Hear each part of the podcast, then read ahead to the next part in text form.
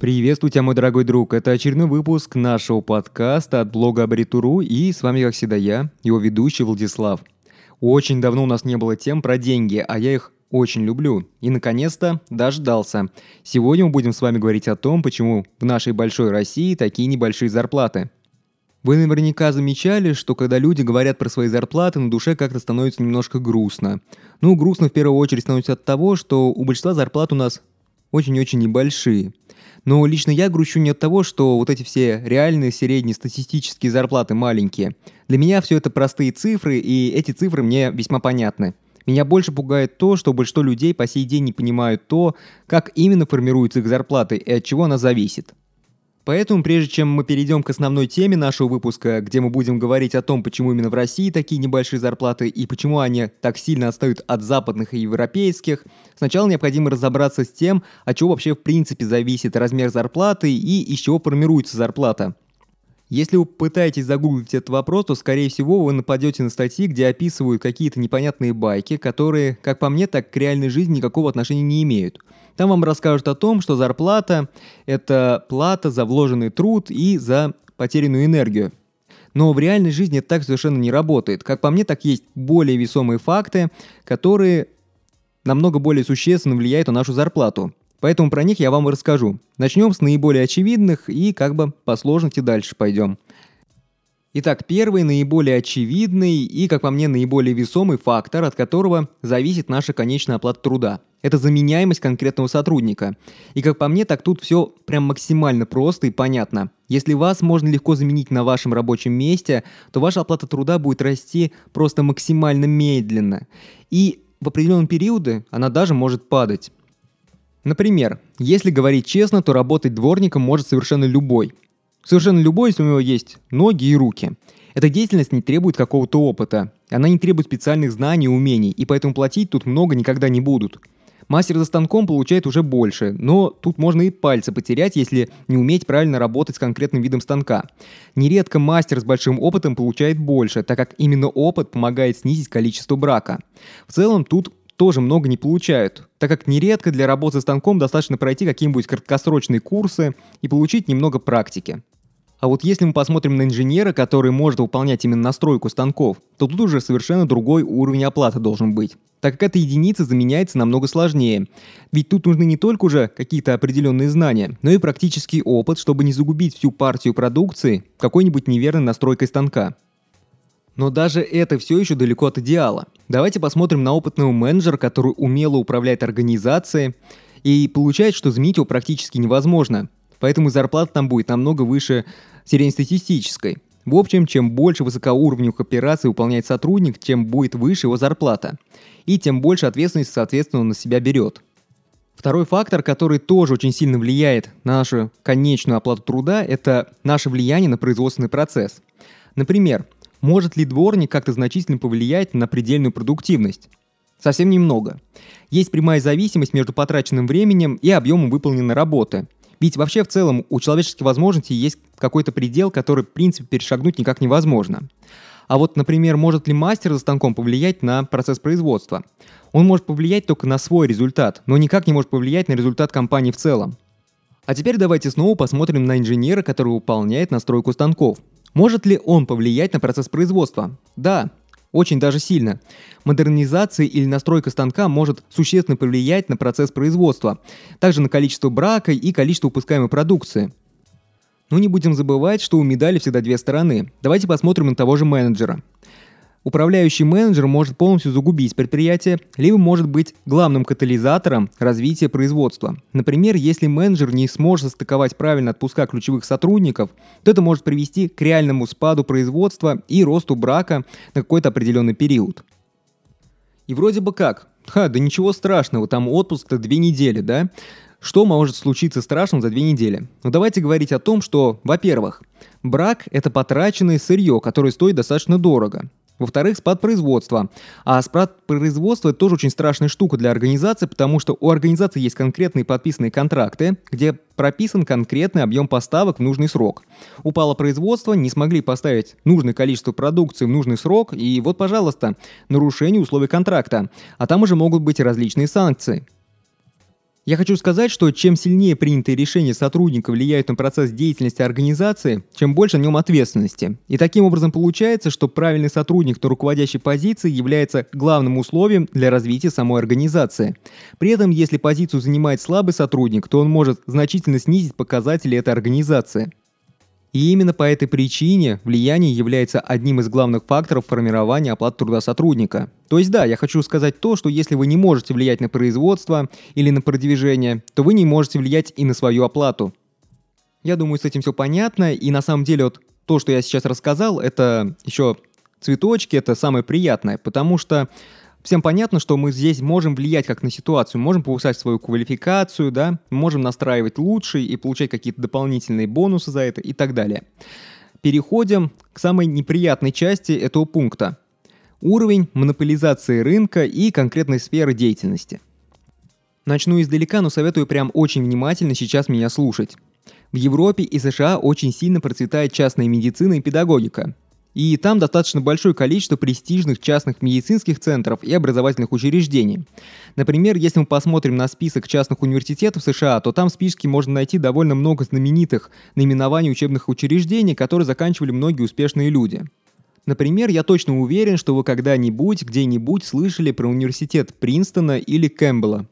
И вот прям все 100%, что вы слышали про Чикагский университет. А между прочим, все это частные образовательные учреждения – а где есть частники, там есть и конкуренция. Соответственно, получается, что все эти университеты вынуждены бороться за самых лучших педагогов, чтобы привлекать этим к себе еще больше студентов на обучение. И все это приводит к тому, что оплата труда таких специалистов в США находится на довольно высоком уровне.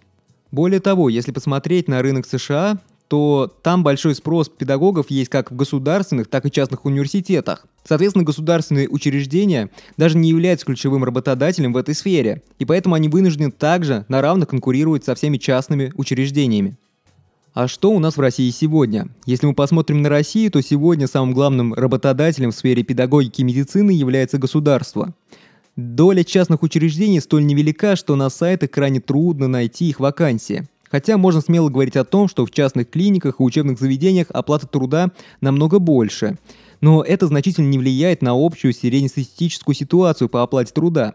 Именно по этим профессиям, так подавляющее большинство всех вакансий именно в государственных учреждениях, то есть здесь есть ярко выраженные монополии в этой сфере.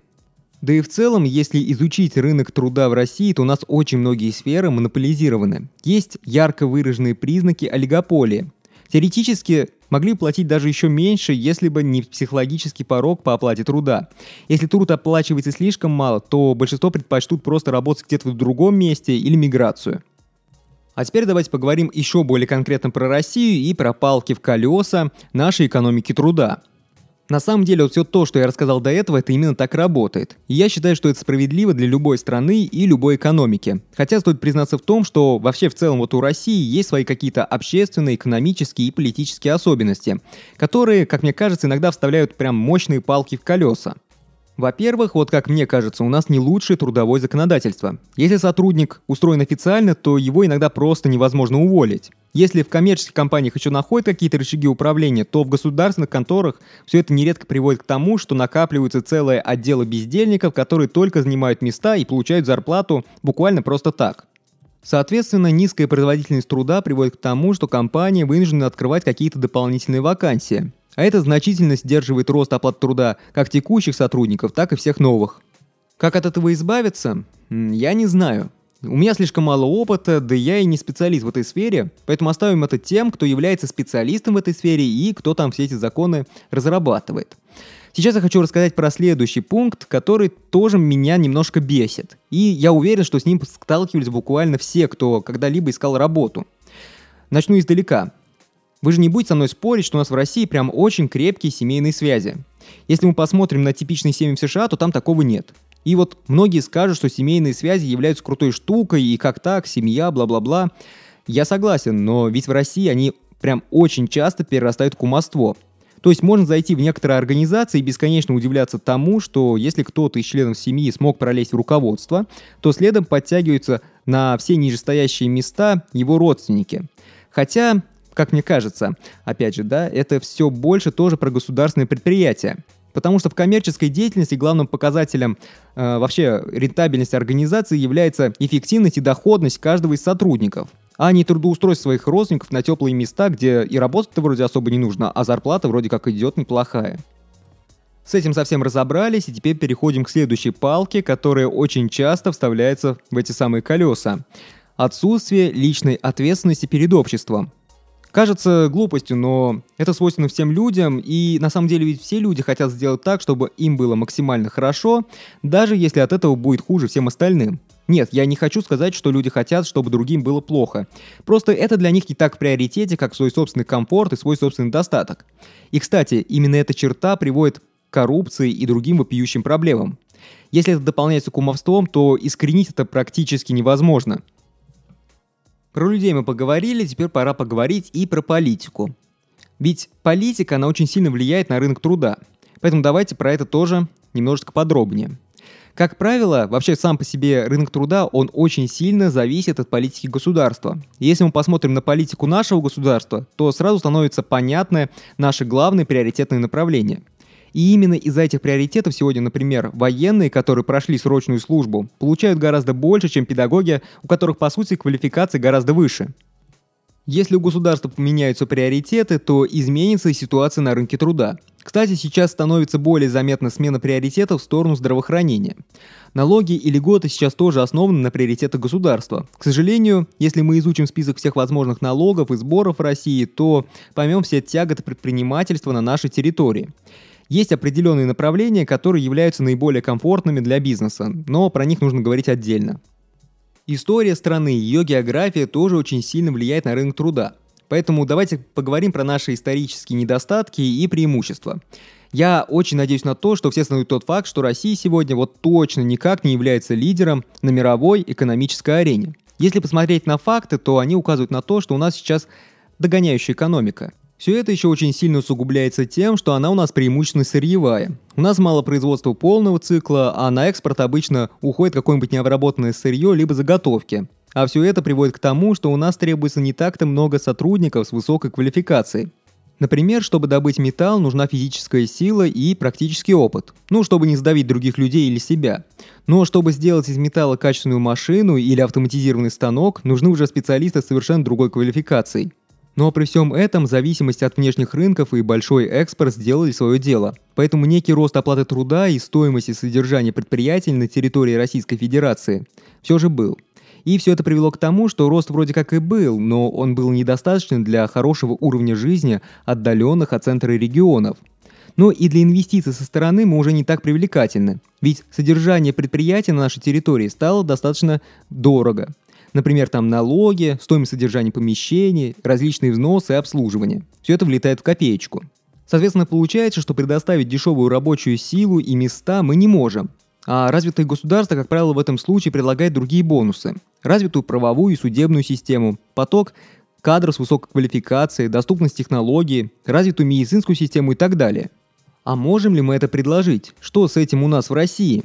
Немного ранее мы уже говорили о том, что с педагогикой у нас плохо. Слишком маленькая оплата труда не может привлечь лучших специалистов. И все это приводит к тому, что образование как бы вроде бы есть у всех граждан, но качество этого образования достаточно низкое, или само по себе образование отстает от реального времени. Кстати, если смотреть именно на Россию, то отставание более характерно. У нас иногда в институтах проходит то, что на практике не применяется уже по лет 15. И в этот момент совершенно непонятно вообще, зачем студенту это учить и где он должен это применять, если это уже совершенно никому не нужно.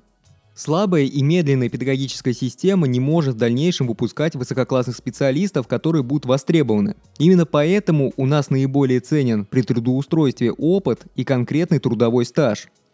А сейчас у нас такая ситуация, что выходит молодой специалист и начинает с самых низов, где он нередко может застрять, если столкнется с кумовством или банальной нехваткой более подходящих вакансий – так, например, все существующие вакансии, которые больше подходят, заняты уже другими сотрудниками с более низкой продуктивностью.